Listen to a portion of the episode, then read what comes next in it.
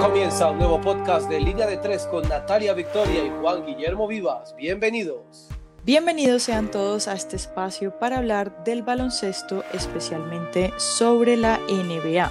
Soy Natalia y junto con Guillermo, mejor conocido como Memo, estaremos brindando nuestra visión de lo que semana tras semana sucede en Orlando y tiene relación al desarrollo de la postemporada de la Liga Norteamericana.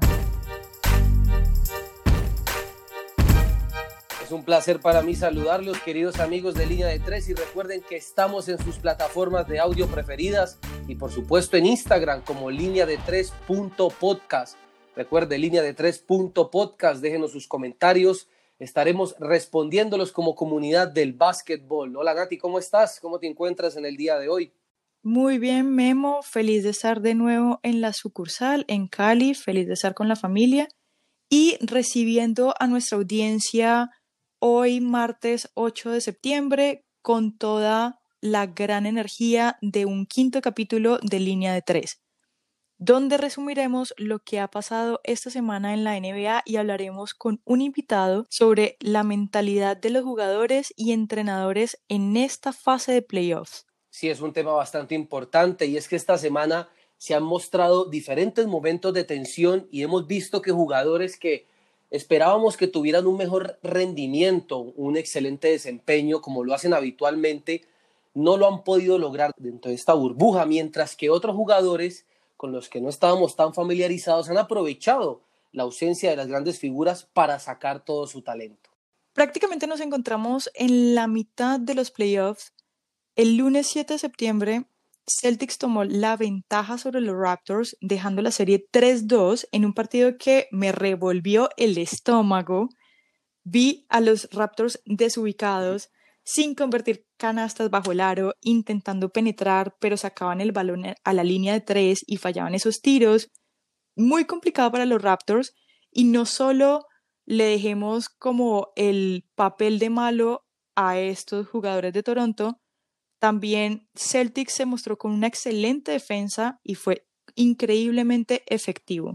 Adicional, también ese lunes tuvimos un juego bastante entretenido entre Nuggets y Clippers, estuvo reñido, y Paul George volvió a dominar en la cancha con esos 32 puntos que se hizo y ayudó demasiado a que su equipo se pusiera en la serie 2-1. Por parte de los Nuggets, Nikola Jovic también hizo 32 puntos, pero le faltó ese apoyo de Jamal Murray.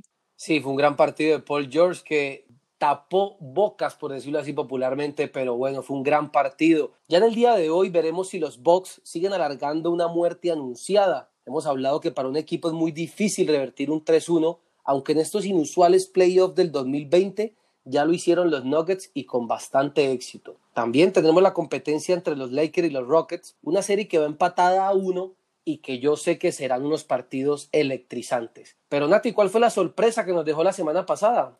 La sorpresa al final de la semana pasada, como tú lo dijiste, fue la victoria de los Bucks el domingo 6 de septiembre. En ese partido hubo un empate en el último segundo a 107 puntos y eso los llevó a un extra tiempo. Durante ese extra tiempo, en el minuto 3 con 23, también estuvieron empatados a 109. De ahí Chris Middleton apareció y con Byron López se apropiaron de la cesta, aunque aparecía Tyler Hero de Miami con dos triples pero Middleton liquidó a Miami con dos tiros libres, dejando el marcador 118 para Milwaukee, 115 para Miami. Sí, unos partidos que sacaron chispas al final, y es que esta semana hubo finales electrizantes. Primero, pues estuvo el final del partido entre los Raptors y los Celtics del jueves 3 de septiembre, en el que los Raptors le ganaron a los Celtics por un triple de OG Anunobi en el último segundo del partido. También vimos el partido final entre los Rockets y los Thunder, que le dio el paso a los Rockets para enfrentarse a los Lakers. Obviamente lo mejor del partido fue la etapa final que le hizo James Harden a Lugendorf de los Thunders, faltando cuatro segundos para el final del juego, lo cual, si hacía ese triple Dort, hoy estaríamos presenciando una serie distinta entre Lakers y Thunders. Antes de ese partido estábamos hablando mucho del rol del líder del equipo y que precisamente Chris Paul, a quien veníamos admirando muchísimo por su capacidad de definir partidos reñidos, se dedicó a hacer asistencias y no se apropió de las definiciones. Entonces, por un lado, encuentras a un James Harden que no había aparecido mucho en el juego, pero que a los cuatro segundos hace algo súper decisivo en la defensa que pone a su equipo arriba frente a un Chris Paul que no apareció cuando se necesitaba. Sí, Nate, y es que precisamente creo que esto es lo que hemos venido hablando, y es primero la capacidad de un jugador de baloncesto que puede tener cabeza fría para ayudar a su equipo en momentos definitivos, frente a aquel jugador que por el contrario desestabiliza todo o no toma una decisión correcta que puede significar perder partidos importantes. Creo que fuimos testigos de este tema, por ejemplo, en el partido de Nuggets contra Jazz, que también fue el martes primero de septiembre. En ese juego vimos que faltando 27 segundos para el final, el francés Rudy Gobert de Utah tomó el rebote, le hizo un pase a Mike Connolly y Connolly llevó el balón hasta la línea de tres, intentando el tiro de tres en el último segundo, pero que desafortunadamente lo falló. El problema fue que no se percató, no miró bien la cancha, no levantó la cabeza y no vio que Donovan Mitchell estaba en el otro extremo, también sobre la línea de tres, y no le hizo el pase a uno de los mejores encestadores de la liga en este momento. Eso a mí me dolió, por ejemplo. Pudo haber sido una de las mejores jugadas también del el campeonato. Creo que esa misma presión que hay en un partido tan reñido le jugó en contra a Giannis Antetokounmpo, ya que en el segundo juego contra Miami Heat, en el que le hizo una falta a Jimmy Butler en en el último segundo, significó la derrota por dos puntos para su equipo, para los Bucks, lo cual vimos a un Giannis bastante triste en la banca lamentando este hecho y que fue una jugada polémica. Y quisiera saber tú qué opinas, Nati, sobre esta jugada. El momento decisivo que venimos hablando al final del partido y para mí no era falta porque Giannis se tira verticalmente a buscar la tapa, ve que no alcanza el balón, intenta hacerse a un lado pero con la mala suerte que queda muy pegado a Butler y ahí es donde lo toca. Sin embargo, los árbitros lo tomaron como que sí fue falta debido a que el contacto que tuvo en el dorso sobre Butler habría modificado el equilibrio y la capacidad de aterrizar de Jimmy. Sí, jugadas polémicas que nos traen, nos traen la NBA y que pues no faltan en unos partidos tan decisivos. Y es que esos últimos minutos son de mucha presión y más cuando se trata de un partido de playoff y en esta burbuja, cada partido que están jugando parece de vida o muerte. Esta semana también hubo casos contrarios a lo que le sucedió a Giannis Waconley, como decíamos anteriormente. Y cabe resaltar el caso de Kemba Walker, este excelente jugador que definió el primer juego para los Celtics con una canasta de dos puntos sobre el codo derecho de la pintura a los 42 segundos. Y vale la pena también mencionar a Chris Middleton, que en el cuarto partido de esa serie entre Bucks y Heat volvió a mostrar por qué es el segundo mejor hombre de los Bucks y sacó la energía necesaria para ganar ese partido. Y acá viene la pregunta, ¿qué tanto influye la presión en jugadores y entrenadores profesionales, sobre todo en estos partidos decisivos que marcan una eliminación o que uno pase de ronda ya hacia las finales? Vimos en una temporada regular a un MVP arrasando en puntos y estadísticas como lo fue Giannis, mientras que a lo largo de los playoffs e incluso en partidos de siembra no estuvo a ese nivel que nos traía acostumbrados. Pero aparece un novato como Tyler Hero de Miami y te mete todos los puntos de tres que le dejan hacer, no duda, no vacila y el joven de 20 años se hace más visible e incluso más admirable que entre los mismos veteranos. Sí, esto era lo que estábamos hablando inicialmente de las jóvenes promesas que están resaltando dentro de la burbuja ante la ausencia de los que pensábamos que iban a ser figuras. Y también sin dejar de mencionar a Russell Westbrook, a quien los hinchas, los fans, le están pidiendo mucho más y no ha aprovechado las ventajas que le ha dejado los Lakers y los tiros cerrados de larga distancia este tema de presión al último minuto, tenemos un invitado muy especial y de la casa, anteriormente mencionado en nuestros programas, ¿cierto, Nati? Creo que sí, tenemos un invitado muy especial que lo hemos mencionado en varios capítulos de Línea de Tres, Diego Cuervo, bienvenido, es un gusto tenerte aquí en el programa. Hola, Nati, hola, Memo, muchísimas gracias por haberme invitado. Qué felicidad tenerte. Eh, cuéntanos, por favor, un poco para quienes de pronto no te conocen o no han escuchado mucho de ti. Claro que tu trayectoria puede hablar, pero cuéntanos un poco qué has hecho. Eh, bueno, pues no, es la gran trayectoria, pero yo estuve participando en selecciones Atlántico, César, Antioquia, en todas las categorías y Eh, hice parte de un par de selecciones juveniles y en, a nivel profesional estuve con Arrieros eh, de Antioquia, lo que hoy en día es Academia de la Montaña, y con Piratas de Bogotá y Cóndores de Cundinamarca. En Colombia, yo creo que es una gran trayectoria. Bueno, gracias. Eh, sí, o sea, digamos que se, trabajó duro mucho tiempo, más de 10 años, y bueno, eh, en el 2014 me retiré para dedicarme a mi profesión. Bueno, Diego, hemos estado hablando un poco de ese clutch y esos últimos minutos de partido a mí personalmente me parece curioso el hecho de, por ejemplo, Michael Jordan hablaba de focalizar su energía en la competencia, Kobe Bryant tenía Mamba mentality, también se habla incluso de LeBron, que el hombre cambia en temporada regular, es una cosa, y en playoff se pone en modo playoff, por decir que lo hace diferente en esos partidos. Tú que has sido jugador, ¿qué es exactamente ese, ese cambio de juego o esa mentalidad que se tiene que tener bajo presión en esos últimos minutos? Bueno, yo creo que lo que se busca, o sea, cada equipo siempre va a buscar ganar, obviamente, y en un partido cerrado, en el cierre, la presión sube, más si ya estamos en el escenario de los playoffs, ahí es donde se ve qué estrellas son de verdad grandes, qué jugadores son de verdad los importantes. Yo creo que la leyenda de Michael Jordan no sería lo mismo sin, esos tiros último segundo, lo mismo que Kobe Bryant, lo mismo que un montón de leyendas. Es, es un talento, es un talento el poder desempeñarse a un gran nivel en los momentos más importantes los momentos más cerrados. Y yo creo que eso también es un trabajo como de todo el equipo, de llevarse a los, a los conceptos básicos, a los sistemas, a la ejecución, a colocar a, a esos jugadores en las posiciones en las que más cómodos se sienten para que ellos puedan resaltar de la manera que lo hacen.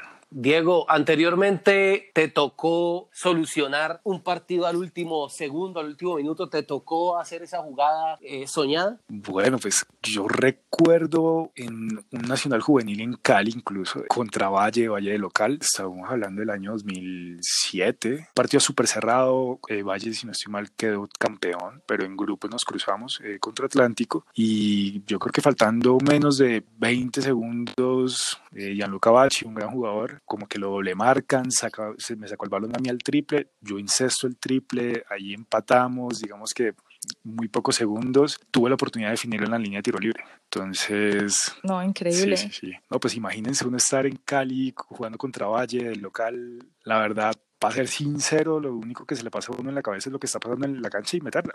Y querer lanzarla y no tenerle como cosa a tomar ese tiro yo creo que muchos jugadores pueden es como cometer ese error y es pensar demasiado ese tiro y es un tiro más. Si entro, si sale, pues es un tiro más. En este momento en la NBA yo lo siento de pronto con el equipo de Box y de Nick Nurse tú le ves la cara a Nick Nurse cuando está jugando contra Boston y está lleno de ansiedad mientras que Box tiene también un juego que ha girado en torno a Janis, ¿cómo uno de entrenador le puede decir que cambien ese juego y no mostrar esa desesperación a los jugadores? Y cómo esa inseguridad tuya de DT le puede propiciar inseguridades a tus figuras o a tus estrellas. Sí, o sea, claro, es lo que está pasando. Eso es justamente lo que está viendo. O sea, uno ve que Toronto no, no está desempeñándose bien, están, los están sacando de la cancha, a pesar de que, digamos que emparejaron la serie contra Boston, pero, pero por ejemplo, uno veía entrenadores como Phil Jackson, que pues aquí estoy hablando el más grande, que veía momentos en que los equipos se desmoronaban y todo el mundo grita, o sea, todo el mundo como exigiéndole, pedí un tiempo fuera, calma a tus jugadores y todo eso, y la política de él siempre era como quedarse sentado, súper calmado,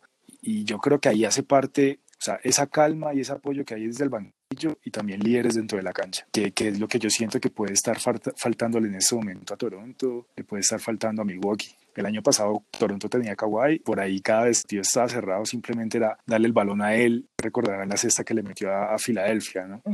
Pero, pero entonces eso, eso, eso está pasando, eso está pasando con Toronto. ¿Y tú cómo ves ya para el final tus favoritos cuáles son o cuáles crees que son los equipos que van a llegar a final de conferencia y a la final de toda la NBA? bueno, pues yo, yo no soy tan objetivo en esto porque soy fan de los Lakers, así como super die hard. En el este, yo creo que está claro, o sea, yo creo que entre Boston y Miami va a ser la final de conferencia y, siento que Miami tiene el fuego como en, los jugadores, el tipo de jugadores para darle la vuelta a esa serie y llegar a la final. Eh, pero el, el, oeste sí.